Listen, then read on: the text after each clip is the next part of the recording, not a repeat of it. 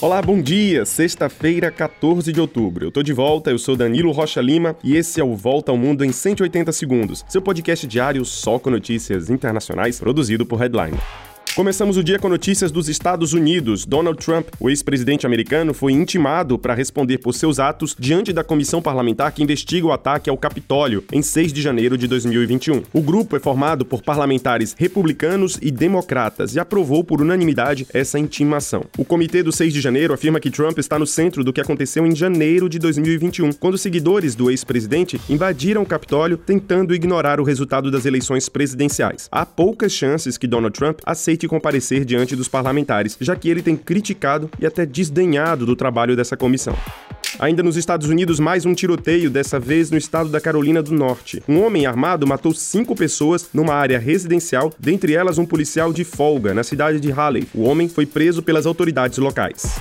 Na Ucrânia, as autoridades russas anunciaram que vão retirar a população da região da cidade de Kherson. As tropas ucranianas continuam a ganhar terreno na região e obrigam os russos a instalarem os habitantes locais na Crimeia ou mais ao sul do país. Kherson é uma daquelas quatro regiões ucranianas que foram ilegalmente anexadas pela Rússia lá no início do mês.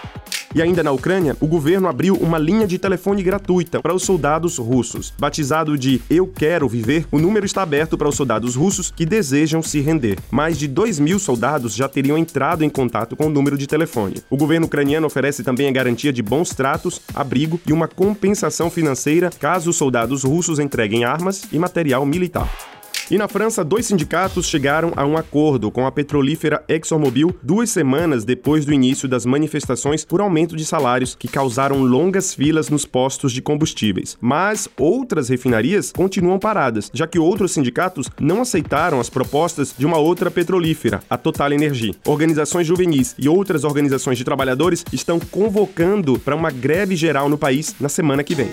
Fala pessoal, Bianca Sakai da Headline invadindo aqui para te contar que nós temos uma newsletter, o Mirante Headline. É uma curadoria finíssima do que saiu de melhor no jornalismo independente na semana. Para assinar é só acessar headline.com.br/mirante.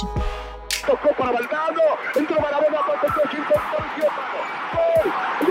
Olha, você pode não reconhecer o áudio deste gol, mas certamente já ouviu falar do gol A Mão de Deus. O gol foi marcado por Diego Maradona usando uma das mãos contra a Inglaterra na Copa do Mundo de Futebol de 1986. A bola dessa partida será leiloada no dia 16 de novembro e seu preço é estimado em nada menos que 20 milhões de reais.